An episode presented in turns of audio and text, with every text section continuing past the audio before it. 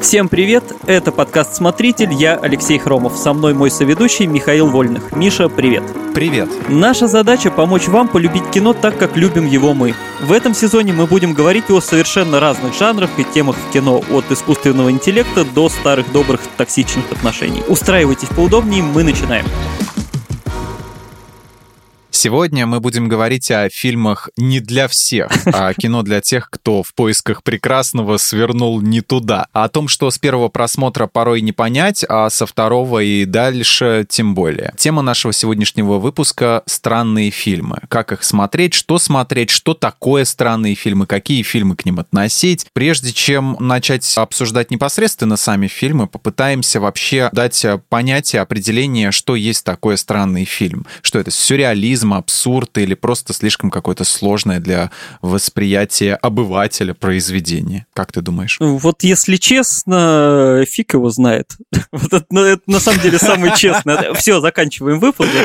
А, спасибо, что слушали этот выпуск. С вами были Алексей Хромов да. и Михаил Вольник. Всем пока. Всем это пока. фильмы, которые хрен поймешь. Да. да, ну если серьезно пытаться разобрать, ну понятие странный как раз и подразумевает что-то, что просто не укладывается в какие-то вот там нормы кино. Да? Общие понятия, да, представления. Да, мы иногда смотрим, э, когда кино с э, моей невыдуманной девушкой, э, а мы когда заканчиваем, если mm-hmm. ей кино не очень нравится, она его определяет одной фразой. То кино заканчивается, она такая, ну фиг знает. Мне очень нравится эта фраза, мне кажется, то есть она его не ругает, но так, ну фиг знает. Вот, это, mm-hmm. по-моему, лучше, чем половина кинокритиков пишут просто. В принципе, проще всего сказать, что вот странный фильм, это вот вы его досмотрели, так, это было mm-hmm. странно. Вот, ну, потому что это может быть что угодно, потому что в первую очередь возникает вопрос, а что за нормы такие в кино, которые они нарушают, и кто их устанавливает? Кто устанавливает все эти границы, да? Да, потому что если вдуматься, буквально все лучшие фильмы, которые когда-то создавали, там, меняли мир кино, там, от Эйзенштейна и Феллини до, я не знаю, до Тарантино, а на момент своего выхода они были немножко странными. То есть там до гражданина Кейна, например, не показывали флешбеков. Вот там любили больше линейное повествование. Там. До угу. Росюмона э, не было в кино практически ненадежных рассказчиков. Там до Эйзенштейна не показывали такую обезличенную толпу, но не делали прям вот толпу главным героем повествования. Mm. Да, и причем, ну, еще что важно, наверное, стоит оговориться, вот это на будущее тоже в нашем выпуске, что под странными фильмами часто все подразумевают или думают, что это обязательно что-то такое сложное, запутанное, да. Но если вспомнить каких-нибудь uh-huh. похитителей велосипедов, которые на момент выхода тоже называли каким-то странноватым, необычным, это наоборот максимально простое кино, где там отец и сын ищут просто украденный велосипед весь фильм, и там играют непрофессиональные актеры, и нет декораций, в общем-то, ну тоже это необычно, но это не обязательно сложно. А, или там курьер Шахназарова, да, тоже такой slice of life, да, просто будни в обычного чувака. В общем-то, что, что такого? Мой самый любимый странный фильм Шахназарова — это «Город Зеро». Вот, наверное, единственный его странный фильм. Странный, странный, там прям по полной программе, вот это действительно Кавка такой... чистейший. Да, да, да. Ты прав, что это включает в себя и полный сюр, и там просто безумный юмор какой-то, вот, и после этого ты так смотришь, думаешь, ага, интересно, что это было. А, и причем, как бы, ну, я искренне считаю, что это хорошо, то есть вот там, задавая тон нашему подкасту сегодняшнему, то есть мне это нравится, потому что это развивает и сам мир кино, не всегда там прям его меняет, но это все-таки куда-то его двигает, расширяет эти границы, и это для зрителя как-то меняет восприятие и тоже, ну, либо расширяет границы восприятия кино, либо, ну, просто хотя бы очищает рецепторы и напоминает, что там не все обязательно делится на черное и белое, там сценарий не обязательно mm-hmm. линейный, герой не всегда должен развиваться, да, вот это меня бесит всегда эта претензия, почему герой там к финалу ничего не... Да потому что он не должен был ничего вынести, как бы. он может дурак просто. Не должна быть мораль. Не обязательно, вообще не обязательно. Все должно быть как в баснях Крылова, все должно быть э, оправдано оправдано, и герой должен измениться. И в конце он должен сказать, дорогие друзья... Сегодня я многое понял. Многое понял, да, обращаясь прямо в камеру, ломая четвертую стену. Волтер Вайт должен был сказать, ребята, я понял, что жил я неправильную жизнь. Все должно быть как в советских фильмах, когда, даже когда интересный фильм, интересный сюжет, но должна была быть мораль, чтобы всех в конце концов милиция схватила, посадила, и все сказали, вот так вот, друзья. А, значит, в конце, как бабушка вот эта, которая вот ставни открывает, да, вот эти и закрывает. Когда ты делаешь что-то такое свое, ты рискуешь быть непонятым и уйти в категорию э, странных челесов. Ну, блин, ну а если делать все одно и то же, то в конце концов не будет никакого развития. Вообще вот по поводу э, восприятия странных фильмов, люди, которые любят более стандартные э, фильмы, ну, с классическим повествованием, что есть вот какой-то набор героев, угу. а у этих героев есть биография какая-то, она объясняется, а потом есть какая-то центральная проблема, проблема в конце фильма обязательно решается, угу. и какой-то там финал, хэппи-энд или, ну, в общем, какой-то conclusion. Наше русское слово хорошее. Conclusion. И все, собственно. А другие фильмы, в которых что-то непонятное происходит, они не хотят его понимать. Но, на мой взгляд, ведь э, есть же понятие язык кино, язык автора, да, и то, что человек, э, его произведение художника, это какое-то внутреннее концентрация всего того эмоций, чувств каких-то, которые он просто воплощает в виде кино. То, что он хотел э, сказать, но он произнес это своим языком. Есть люди, которые хотят понять чужой язык. Когда они слышат, как говорит иностранец, они не понимают ни слова, угу. но они пытаются потом изучить язык, чтобы его понимать, чтобы на этом языке с ним общаться.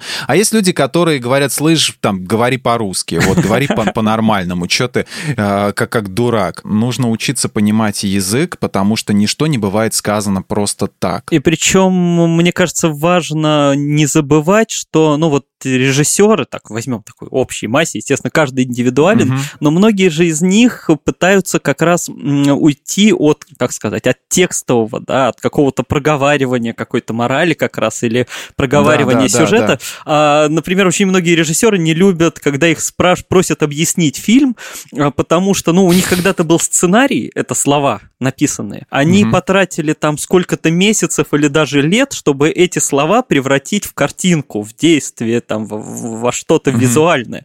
А потом к ним приходят люди и говорят, а объясните это опять словами. И как Линч нет. Да, вот они пытаются Просто откатить нет. их к началу, к тому, от чего они пытались уйти. И поэтому понимание кино это не обязательно вот разложить его линейно. Не каждое кино раскладывается линейно, в линейный сюжет, а, в какую-то там mm-hmm. четкую мораль, которую скажет какой-то персонаж. Нужно пытаться понять его вот в общей массе. Да, кино в первую очередь оно всегда должно быть визуальным да, то есть понять картинку. Угу. Как Тарковский говорил, что кино это вообще скорее поэзия, чем проза, то есть понять его метафоричность. Вот, если мы сегодня говорим угу. о таких о необычных, о странных фильмах, да, то есть нужно не обязательно искать именно четкую какую-то структуру, линейность, э, нужно попытаться куда-то чуть подальше заглянуть, то есть в, действительно попытаться понять этот язык, этот киноязык, да, то есть э, если возвращаться к твоему примеру с иностранцем, вот иногда же понять, э, как говорят, что говорит иностранец, иностранец, а, можно, не понимая его язык, там, по контексту, по языку тела, по, не знаю, по эмоциям, по взмахиванию рук, то есть я бывал в странах, где не говорят там ни по-русски, ни даже вообще по-английски, там, в Бразилии говорят только по-португальски,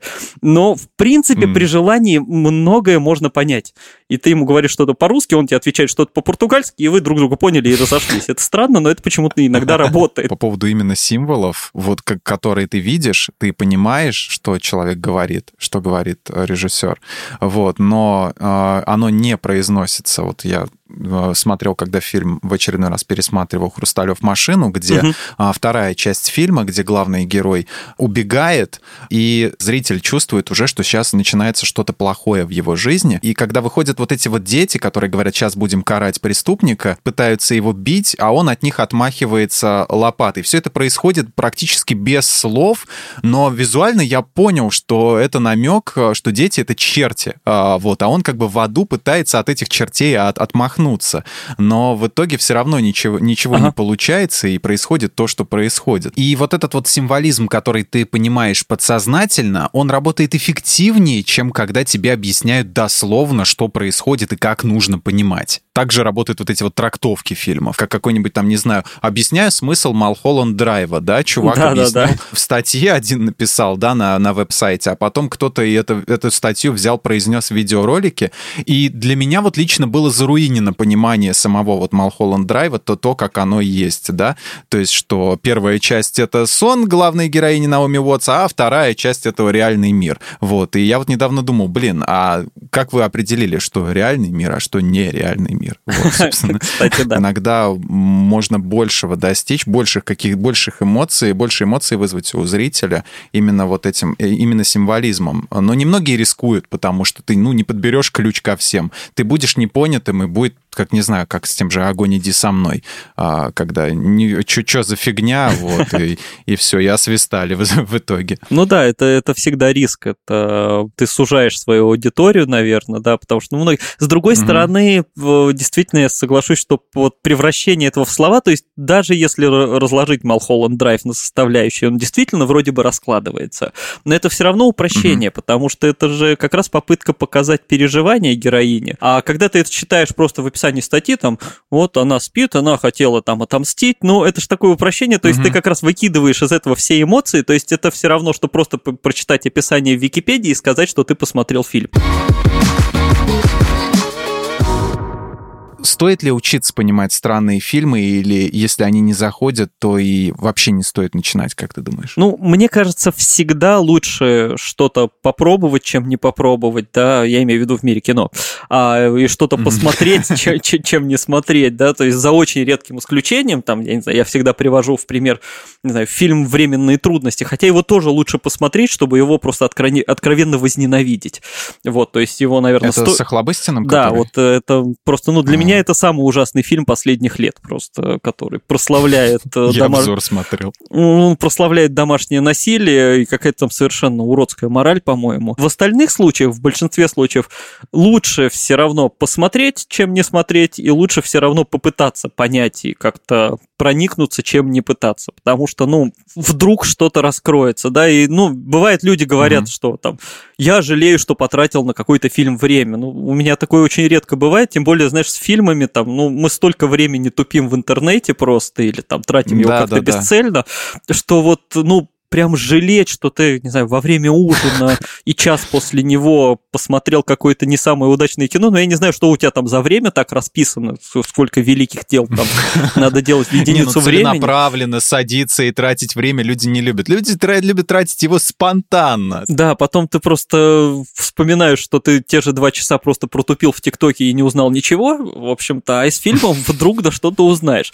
Вот, э, то есть у меня редко бывает, чтобы я был настолько разочарован, что сказал, что вот вот не надо было тратить свое время. Вот, а учиться понимать стоит, но вот как мы сказали раньше, да, не любое кино просто можно будет понять вот как структуру, сюжет от начала до конца, не все так просто раскладывается. Мне кажется, еще что важно, если вы посмотрели и не поняли, ничего страшного. То есть это не значит, что фильм был плохим, и это не значит, что там вы тупой. Просто, ну, бывает не совпало. Бывает действительно не, не вредно и не опасно покопаться, поискать чужие мнения, сравнить свое с чужим, что-то узнать от других. Это тоже полезно. Потом посмотришь следующий фильм и уже что-то поймешь. Опять же, любое искусство, оно субъективно, и про это надо не забывать. И мы с тобой обожаем Линча, а ну, кто-то, я могу понять, почему его можно можно не любить. Я не согласен с этим, mm-hmm. но святое право каждого человека.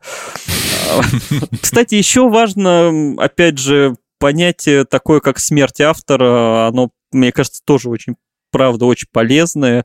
А, ну, суть в том, что когда произведение становится публичным, трактовка автора — это одна из трактовок. Не единственная mm-hmm. и даже, можно сказать, не главная. А, то есть я совершенно не согласен с а, мнением, например, Даррена Аронофски про фильм «Мама».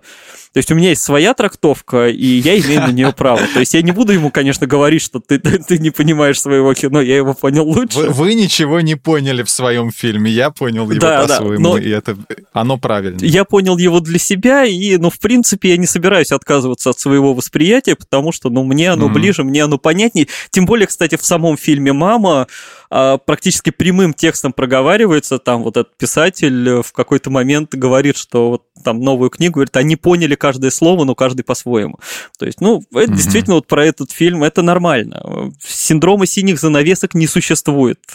Просто да. вот за, запомните это навсегда. Если автор написал про занавески, а не про постельное белье или подоконник, там, если они именно синие, а не оранжевые, это может что-то значить, даже если сам автор этого не понимал. Для вас это что-то означает, это хорошо. Значит, вы думали, значит, вы это как-то через себя пропустили, это очень классно. Вот, с кино то же самое. То есть, если вы посмотрели фильм, а может быть даже какой-то простой фильм, но в нем открыли что-то интересное, офигенно, просто идите всем рассказывать. Это, это очень классно. Как фильм Донни Дарка. А, театральная версия которая была для проката, она самая э, трушная, и смотреть нужно только ее, потому что режиссерская версия просто да, показывает да, да, да, то, что режиссер сам свой фильм не очень хорошо понял. Ну, точнее, не то, что не понял, а как, как э, говорили, что он не понял, в чем успех э, был фильма и почему он у него сработал. А для тех, кто не в курсе, в режиссерской версии Ричард Келли объяснил абсолютно все, всю мифологию, рассказал про путешествие во времени, снабдил это еще иллюстрациями, как вот из книги таких на, на коричневых таких листах, как, как будто мы «Властелина колец» смотрим. В общем, позаботился, чтобы мы все поняли. И в результате лишил зрителя простора для интерпретации собственного произведения. Поэтому, если будете выбирать между режиссерской и театральной, смотрите театральную, она суперская. И вот раз уж мы заговорили о своих любимых странных фильмах, я думаю, слушателям будет интересно послушать, кто из, как из нас начал э, свое знакомство.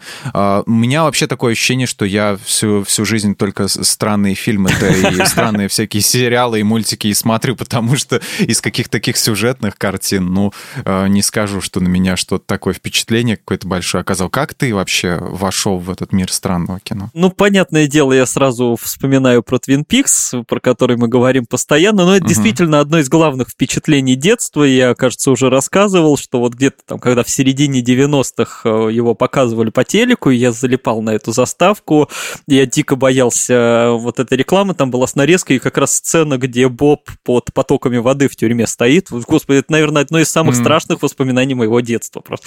Кроме там заставки «Вид» и фильма «Экспресс ужасов». Это, наверное, где-то между ними где-то оно находится. И той серии Яралаша, где, где Фредди Крюгер обыгрывается сюжет. Да, да, да. Кроме этого, начать, наверное, спасибо большое моему брату, который меня когда-то познакомил со стенкой Pink Floyd.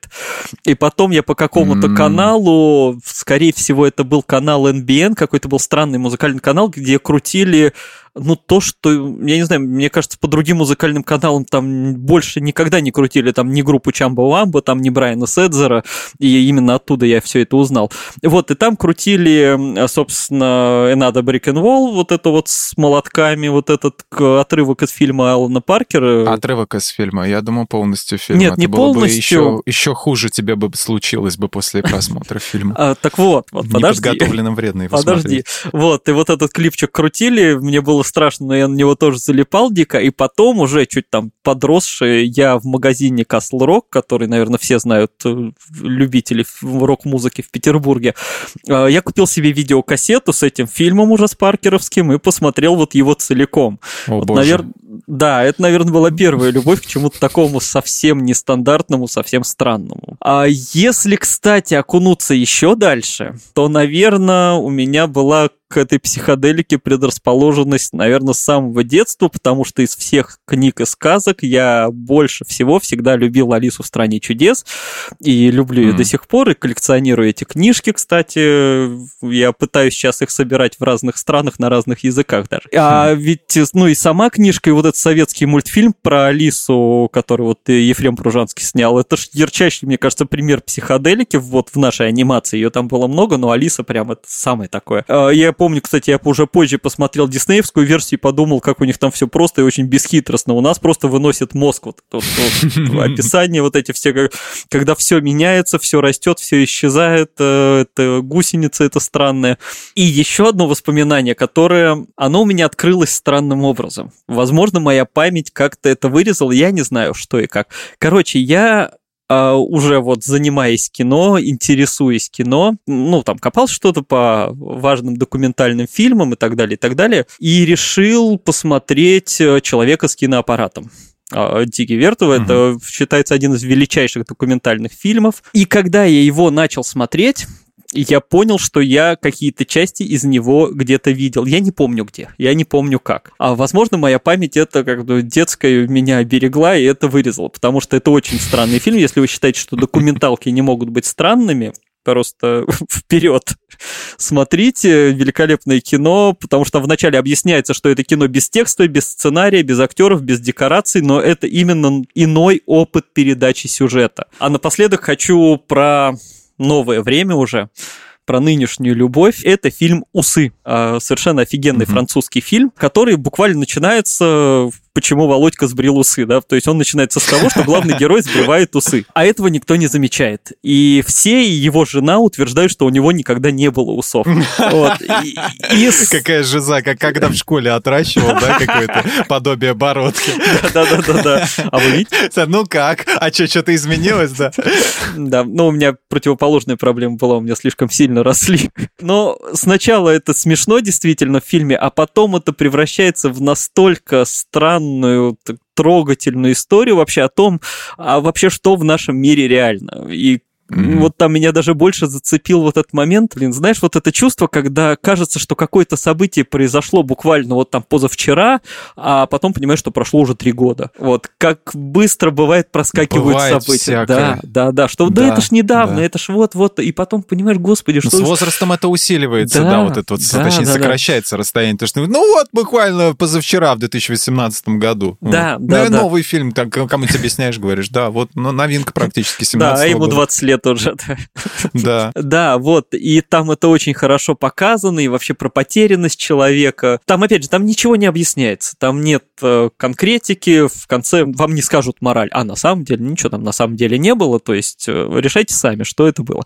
Вот. Потрясающий фильм. Мне его тоже один друг как когда-то посоветовал. Э, и я с тех пор просто к нему регулярно возвращаюсь. И, наверное, это один из моих любимых фильмов вот таких вот совсем абстрактных и и философских. Я не помню, когда, из чего и какой был самый первый странный фильм. Наверное, у нас это все было с детства, с каких-нибудь «Острова сокровищ», который можно назвать каким-то странным мультфильмом, «Капитан Врунгель» тоже. Но это анимация, унаследованная от Терри Гиллиама угу. а, из «Монти Пайтона», которого мы э, тоже обсудим. Мы росли в 90-е, мы росли на странном телевидении еще вдобавок. То есть это было время эксп- экспериментального творчества а, во всем. То есть фильмы а, которые снимали тогда наши русские новые постсоветские, они назывались «Чернуха». Вот, мне мама всегда так объясняла, что все это да, «Чернуха да, 90-х». Да, такая, так, такая фраза.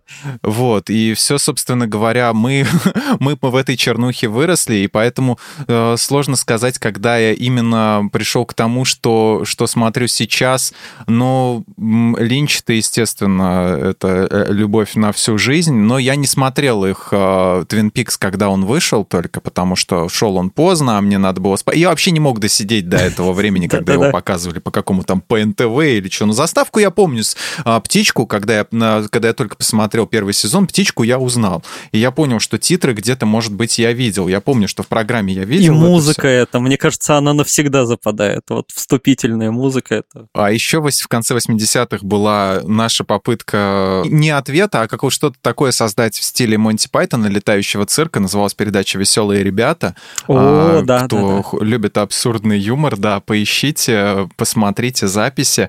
А, сейчас вот, кстати, в КВН есть команда «Флэш Рояль», а, они очень по, по юмору похожи вот как раз-таки на, на, на Кнышева. Так что вот, я думаю, может быть, еще что-то такое же и появится. Из последнего то, что я смотрел, наверное, «Запретная зона», это как бы, ну, фильм Ричарда Эльфмана. Да, да, да, а, с музыкой такая, Дэнни как бы, Эльфмана. Да, с музыкой Дэнни Эльфмана, Оинга Боинга. А, и, собственно, в, как, как это описать? Лучше, чем в комментарии на Ютьюбе по поводу того, что это смеси э, головы ластика и шоу Пиви Хермана, да, Пиви Фанхаус.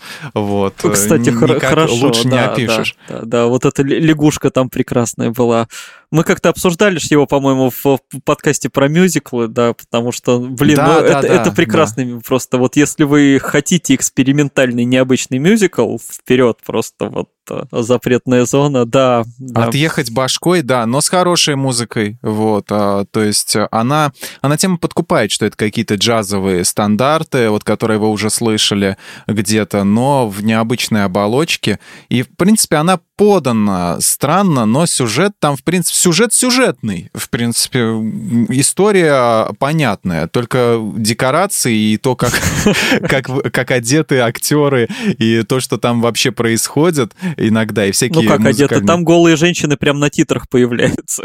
Так что одеты да, не да, да, и все. мне еще очень нравится, как там темнокожий, который э, перекрашен в темнокожего, то есть черной краской. Мне из последнего странного понравился скином- скиномаринг, фильм ужасов, мемный фильм ужасов, потому что а, в 2022 году его показывали, какой-то был закрытый показ, вот, но потом а, его спиратели, слили его в сеть. В ТикТоке любили серии таких роликов, а, ему посвященные, значит, типа, смотрю странный фильм, посмотрим, насколько меня хватит. Это фильм, а, созданный а, канадцем а, Эдвардом Кайлом Болом. Вот. Это такой фильм «Ночной кошмар». Только сейчас вот он выходит э, в наш прокат. Его опять назвали паранормальным явлением. Опять он не Очередным. относится к этой франшизе. А, к- Господи, а, а какой-то, какой там, как- что там добавлено? Там обычно паранормальное А, явление. Паранормальное явление с киномаринг. А, вот просто. так, да-да-да. На самом деле в прошлом году вышло в Росси... вышли в российский прокат аж два паранормальных явления, но таких же не настоящих,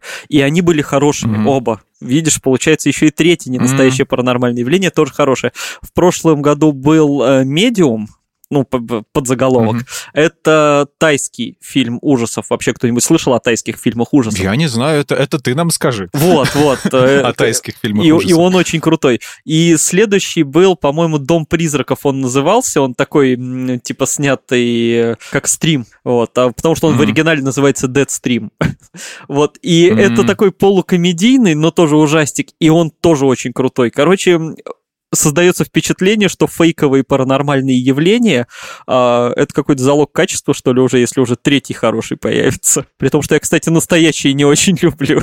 Давай к фильму. Мне интересно, я его еще не видел. Сам фильм, он, э, ну, как уже сказал, это фильм такой детский, скорее, ночной кошмар. Всем когда-то сня- сняли, снятся такие сны, и мы стараемся побыстрее проснуться, а, чтобы о них забыть. А здесь это все зафиксировано. Он снят очень интересными ракурсами. То, что, а, знаешь, не, не вот это то, что голландский угол, а здесь какой-то очень странный угол, какой-то, Так. не знаю, детский угол. Вот, то есть постоянно некомфортно от постановки самой кадра. То есть фильм снят в одном доме, за его пределы действия вообще никуда не выходит, и весь он практически состоит из кадров комнат. А, слабо освещенные комнаты. Ну, как бывает, э, горит какой-нибудь э, тусклый свет, и ты пытаешься снять, допустим, какой-нибудь э, а, камерой, ну, не, не то чтобы любительской, но какой-то э, ручной, то есть как бы какой-то репортажный, что ли.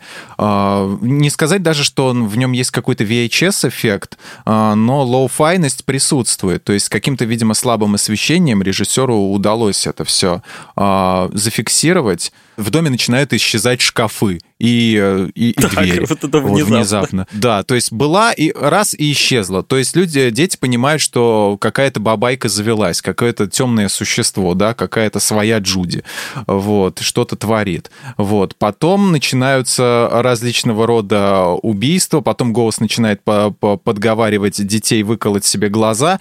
А, Короче, прекрасный фильм. А, В в одном моменте мне стало, правда, не по себе, именно вот от, от- от такого кадра, где, в общем-то, весь кадр — это потолок, и снизу кадра выглядывает чья-то башка. И вот тут я А, реально испугался, потому жесть, что я думаю, ну, это уже выше, это уже выше моей- моей- моего понимания. Просто я обычно, ну, на меня ужасы не действуют. Сам фильм с киномаринг жесть, конечно, полнейшая, но пиратить это плохо, потому что перед релизом всегда интерес зрителей подогревается, идет какая-то раскрутка фильма, ожидания, там, да, а, какие-то интервью, может быть, с создателями зрителями, ну, либо без них, но в конце концов происходит премьера, случается катарсис всего этого действия, ожидания создателей фильма довольны, зрители в восторге, всем ништяк, а вот фильм украли, выложили в сеть, и кайф весь, как бы вот изначальная задумка, она пропала. И вот стрёмно то, что сливаются именно вот такие вот работы независимых режиссеров. Из всего контента, допустим, мейнстримовый, ну, я так себе поддерживаю, скажем так, рублем, но всегда э,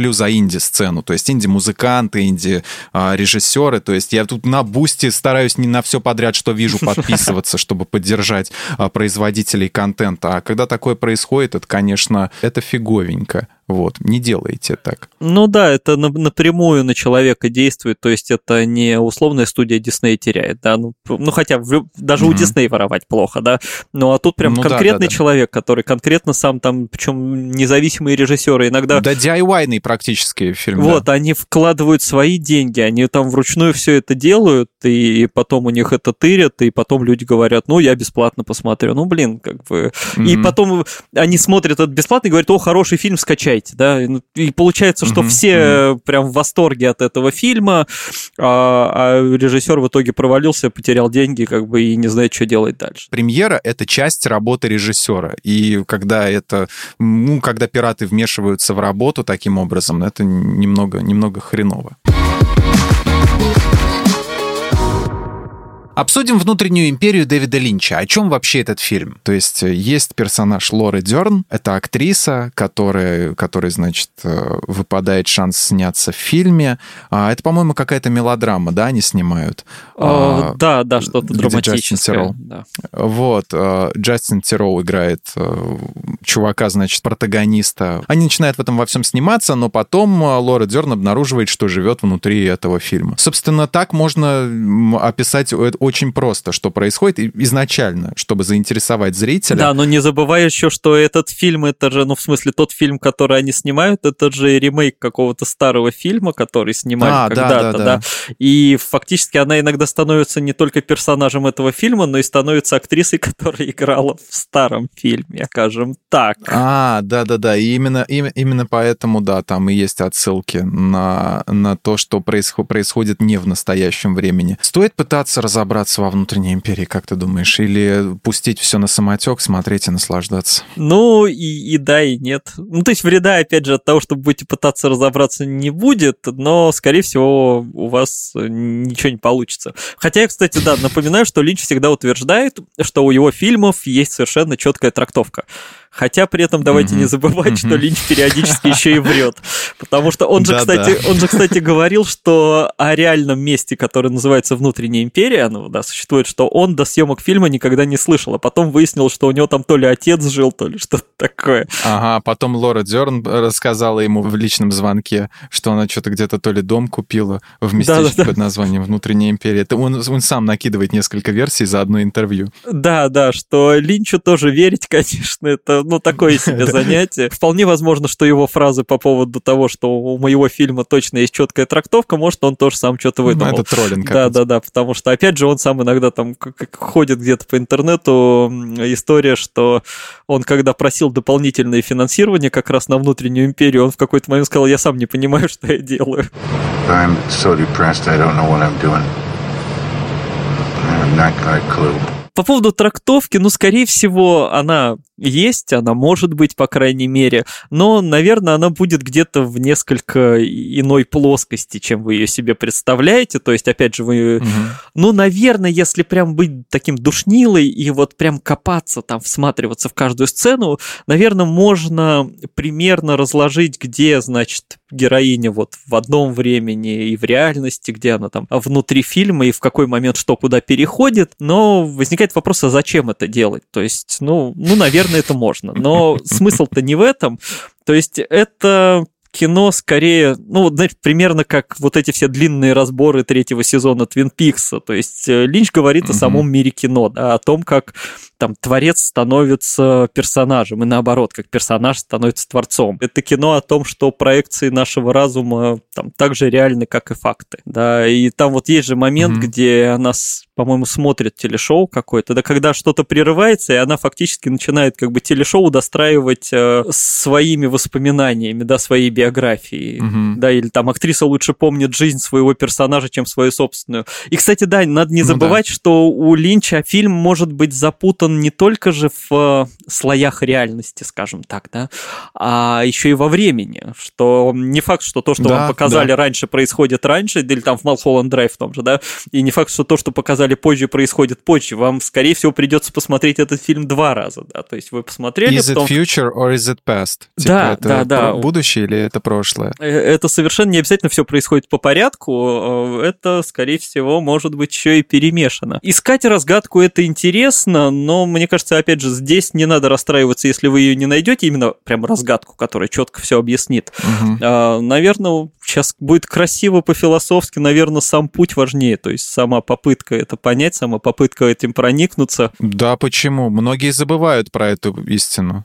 Вот, Многие вот. забывают, что именно сам во многих вещах путь важнее, чем какой-то результат. Мне сказали недавно одну умную вещь. У самурая нет цели, только путь. Да, это прекрасно. Все именно так. Вот. Внутренняя империя, на самом деле, ты говоришь вот в том, что чтобы разобраться и зачем. Ну, чтобы, очевидно, зачем, чтобы человек, который разобрался, расписал это все. Вот, вот теперь я молодец. Вот, ну, вот и хорошо. Это как на той картинке, где вот мы с помощью, не знаю, там, буханки хлеба и а, вот этих вот каких-то вещей сделали троллейбус.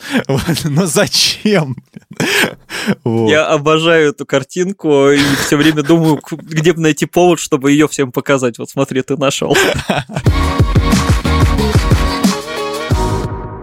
Вот мне что интересно. Вот Дюна Линча э, довольно-таки всратая по своему, значит, по своей трактовке, вот, и Дюна Ходоровский еще, еще хуже.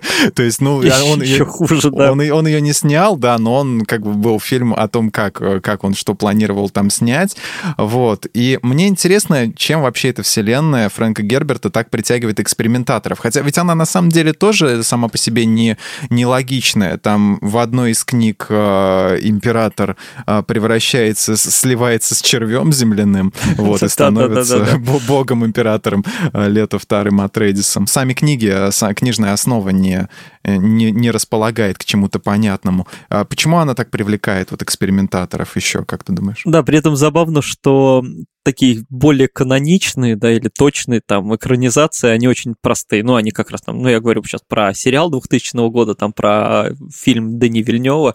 То есть это простое да, такое да, да. экшен-фэнтези. С объяснением. Вот есть фракции такие-то, есть как, как в игре. Вот, вот тут они воюют за это, вот, и потом да, произойдет да, да, вот да. это. Вот, и при этом Линч и Ходоровский, да, два таких безумных, странных режиссера, да, если кто не знает, действительно, Дюна Ходоровский ее называют э, величайшим несуществующим фильмом, который при этом еще и повлиял там на появление Звездных войн и вообще на развитие кино. При том, что его так и не сняли, его даже, ну, не начали снимать, только был сценарий и раскадровки. И, кстати, мотивы, да, у них, получается, противоположные, потому что Ходоровский же был как раз одержим идеей вот снять это кино, там переписал весь сюжет, э, а Линч просто только ради денег его согласился снимать и даже ничего не читал, и, короче, забил довольно быстро на все это.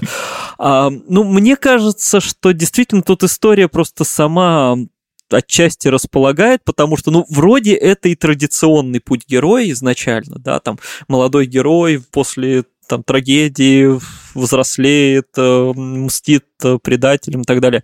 Но это все завязано там на религиозных подтекстах, на философии, на галлюциногенах всяких. Это Ходоровский, конечно, сразу uh-huh, uh-huh. Люби, любимая его тема. Ну и вообще же, да, не только на стремлении просто восстановить справедливость там и победить злодея, а на становлении, ну, да, практически богом. Да, и то есть, ну, во «Властелине uh-huh. колец» там ни Фродо, ни Гэндальф не замахивались на то, чтобы стать там новым Сауроном там или как-то всеми владеть.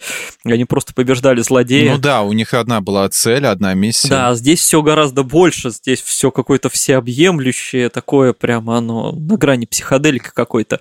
Ну и вообще, мне кажется, там времена были, особенно вот когда Ходоровский за это брался, когда классические какие-то саги пытались переосмыслить. Э, а, кстати, в 60-х же пытались снять «Властелина колец» э, с битлами, с Битлз. Я не слышал о таком. Была, короче, там Джон Леннон очень любил «Властелина колец», э, и что-то они задумали, что они все четверо должны были там сыграть, и хотели даже, чтобы Кубрик поставил фильм, но в итоге ни Толкин, ни Кубрик не согласились. В общем, все это развалилось. Кубрик пошел снимать высадку на Луне. Да, конечно. И я, кстати, представляю, если бы все вот, прикинь, если бы все сложилось, если бы история пошла несколько иначе, то есть у нас была бы Дюна, где Мик Джаггер играет Фейдрауту, и Властелин колец, где Джон Леннон играет Голума. И была бы еще Дюна, если бы снял Линч э, в этой вселенной, в ага. альтернативной, то было бы, где а, Фейдрауту играет а, Стинг. Да, ну Стинг да. и так было, да. Вот, вот мне просто интересно, вот если бы все это было, что, что было бы дальше, там, не знаю, Гарри Поттер с Джастином Бибером, там, например, или что. То есть, как бы, если бы музыканты начали массово вписываться в какие-то такие вот эпохальные саги, можно там попредставлять, или, не знаю, в «Сумерках» бы сыграл, я, я не знаю, кто, кто мог бы сыграть в «Сумерках». А, Ричи Блэкмор. Он еще тот вампир. А, Джаред Лето, наконец-то, да. Про Александра Ходоровски давай поговорим поподробнее. Как подготовить человека к просмотру его фильмов «Святой горы» и «Крота»? Как подготовиться? Никак не подготовиться. Все, финал выпуска. Берешь и смотришь? Да.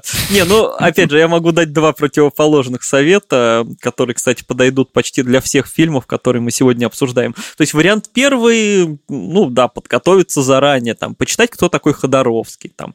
А, кстати, если вы вдруг, кто-то из наших слушателей увлекается картами Таро, у меня почему-то вокруг меня все больше людей, людей, которые ими интересуются, то вы наверняка знаете уже про Ходоровский, он там создатель какой-то известной колоды и вообще апологет вот этого mm-hmm. всего. Там можно изучить его отношение там к эзотерике, религии, там посмотреть документалку про Дюну, она, кстати, совершенно чудесная, без иронии, и заранее, наверное, можно примерно понять, что вас ждет. И, кстати, если всмотреться, то можно понять, что у Крота и у Святой горы сюжет, ну, не один и тот же, но во многом повторяется, да, там есть элементы там желания победить мастеров-предшественников, чтобы занять их место, там город, погрязший в разврате, люди с физическими отклонениями, которые там спасают героя. В одном только они копают туннель, во втором они планируют на гору залезть. Вот, но если, конечно, вы не прямо эзотерик какой-то, то после просмотра, скорее всего, тоже сразу мало что будет понятно, но можно попытаться там это что-то структурировать, почитать разборы, вот, это одна сторона. А есть другая, забить нафиг вообще на все это и просто включить кино. Просто вот так вот сразу. Причем «Святая гора», да, это более запутанный, более странный фильм. Я когда ходил на лекцию по фильмам Дэвида Линча, там вот, собственно, лектор mm-hmm. как-то сказал, что, типа, если мы говорим о странных фильмах, посмотрите «Святую гору», после этого вам ни один фильм больше странным не покажется. Вот. Но я бы почему-то все-таки посоветовал начать с него, потому что, ну вот «Крота» я меньше люблю. Мне кажется, вот там вот, вот этот апофеоз жестокости какой-то, не знаю, почему-то он меня больше оттолкнул. «Святая гора», она mm. прям прекрасна. Ну, а более насыщенная, наверное, так, такими ну, яркими да. образами. Просто можно включить его, просто посмотреть, э, и его работа вот тем и прекрасна тем, что они не совсем конкретные. И, кстати, что важно, они очень ироничные. Мне как раз вот очень жаль, что многие забывают об одной важной составляющей, что Ходоровский, как и Дэвид Линч, как и Ларс фон Триер, э, это все те еще шутники. То есть очень много их фильмов, оно как бы с подколкой с такой, вот оно шутливо немножко. Тот же Линч в Твин Пиксе и тот же Триер в Королевстве вот с третьим сезоном, он же тоже вернулся, напоминают, что они, блин, много шутят, что это с юмором все. И у Ходоровски тоже, там, если взять финал Святой горы, там есть хорошая шутка про то, что вся эта ваша философия это просто результат наркотиков. Вот, а потом вообще вот слом четвертой стены и показывают, что это все кино про съемки кино. Кстати, я, я еще удивляюсь, что очень мало говорят, ведь «Святая гора» по своей структуре это ведь настоящий фильм ограбления. Вот такой вот, как «11 друзей Оушена», я не знаю. А, есть, ну там, да, да, да. Там да. собирают команду, там про каждого члена команды что-то рассказывают, потом идет подготовка, потом они отправляются на дело. Ну, правда, это все немножко шибанутое такое, но по сути, как бы завязка, это реально фильм ограбления. Типа, чуваки идут вот на гору, там это занимать место этих мастеров. Мы всегда пытаемся рассказать, о чем фильм, и передать словами то, что нужно смотреть глазами, а здесь мы еще и усложняем себе задачу, мы говорим да. про странные фильмы, которые хрен объяснишь даже словами, даже если захочешь. Даже если с картинкой даже вот стоять и показывать, все равно, мне кажется, будет непонятно. Ну, включить этот набор картинок э, под названием фильм, да, и э, под названием «Святая гора» все равно ничего не поймет. Короче, наверное, при всем том, что действительно там в, в этих фильмах, то, в «Святой горе» очень много и философии, там и какой-то там метафизики, что-то я даже не знаю чего, наверное, мой главный совет все равно будет постарайтесь не относиться к этому слишком серьезно. То, что, ну, mm блин, как бы ирония это хорошо. И если вы что-то не понимаете, ну, блин, это, это даже забавно. То есть это, это просто весело. Но чтобы у человека фрустрации не было от какого-то просто разочарования, о том, что вот, блин, я ничего не помню. Многие же после просмотра таких фильмов думают, вот я тупой, я ничего не понял. И из-за этого начинают обижаться на Дэвида uh-huh, Линча, на uh-huh. то, что типа вот дурак, блин, а, подразумевая под тем, что, ну, как к человеку, когда вот опять же таки про язык говоришь, да, когда а, типа твоя проблема то, что ты не знаешь английского, да, и ищешь постоянно переводы. Люди очень страшно обижаются на это, некоторые, что типа и начинают искать там какие-то оправдания, что типа вот мне не нужно знать язык, мне не нужно понимать. А сами понимают, просто ты их задеваешь за живое. И вот а, некоторых задевает именно то, что они ничего не поняли, да. Человек всю жизнь пытается что-то понять, это его нормальное су- существование, да. Угу, и то, что угу. даже если мы создали какие-то границы условные, да, а, что-то э, как-то попытаемся объяснить с точки зрения науки, с точки зрения языка, какие-то явления там, да, то это не значит, что все так и нужно. То есть нужно как бы уметь наслаждаться тем, что непонятно понятно. Вот, это как, не знаю, как, как БГ говорил Соловьеву, что люди так любят непонятное. Кстати, я «Два капитана 2» вспомнил, это тоже из юности впечатление. Это фильм, mm-hmm. где БГ и Курехин, это что же из совершенно безумных, таких совершенно безумным юмором. То, то, то что сформировало твои впечатления. Да, то, да, твоя, да. Это, это твоя любовь к, к странным фильмам. Это было прекрасно, абсолютно вообще. А,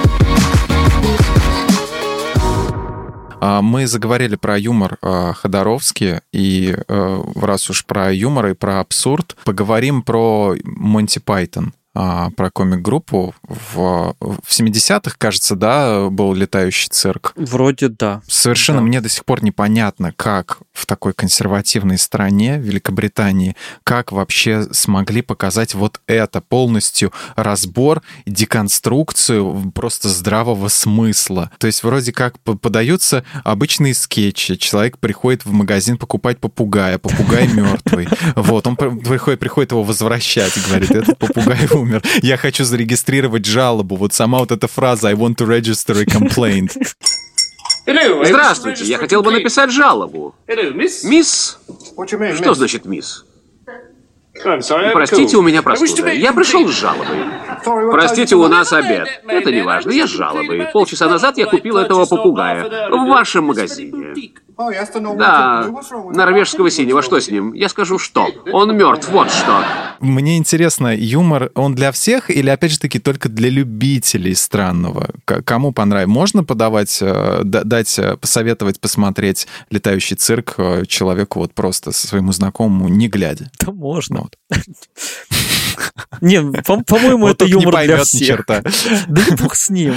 А, ну, кстати, кстати, блин, ну, вообще классно, вот, что мы пришли в итоге к юмору, потому что, опять же, для, для, опять же, для большинства вот это понятие странный фильм, да, это вот что какой-нибудь Линч будет, там что-то непонятное такое, да. Монти Пайтон это чуваки, которые, да, безумие привнесли в шутки или там, или шутки в безумие. Это расширяет границы юмора.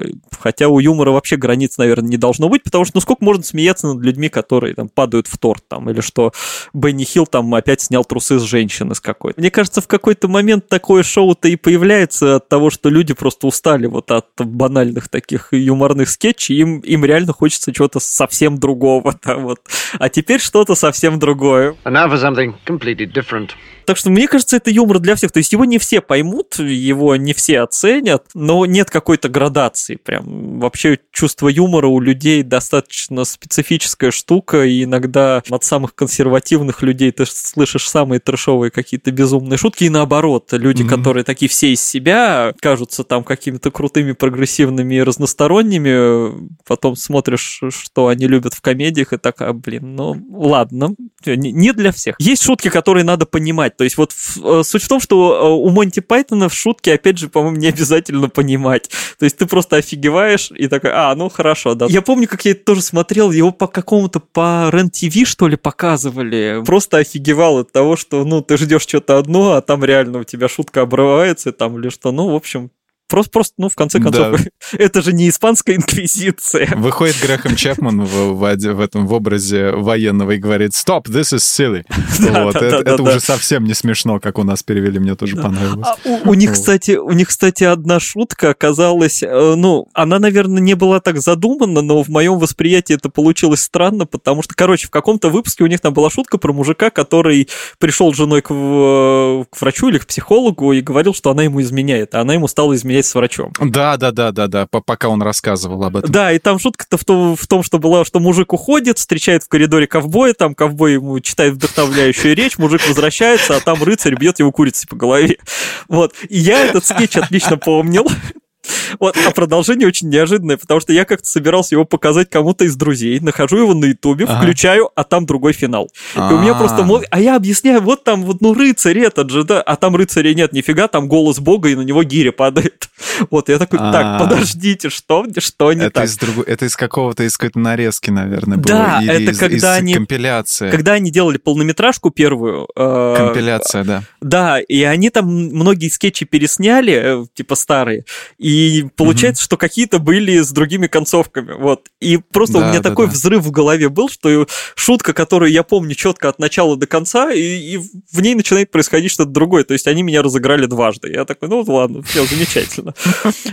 Вот. А, короче, Монти Пайтон прекрасен. Мне кажется, что если вы, не знаю, не смеялись над Монти Пайтона «Священный Грааль», вы вообще не смеялись в жизни, потому что это просто какой-то новый уровень юмора, от которого просто сходишь с ума. О, я помню, как э, нашел его на компьютере у нас э, в институте, кто-то принес его. Э, люди, mm-hmm. как когда мы включили какой-то отрывок, где скачет король Артур, по, и, в общем, на невидимом коне, а рядом да, этот да, да. в кокосовые, по-моему, вот эти вот да, да, да, стучит, бьет, стучат, изображая. Да-да-да, стучит его в этот копыта изображает.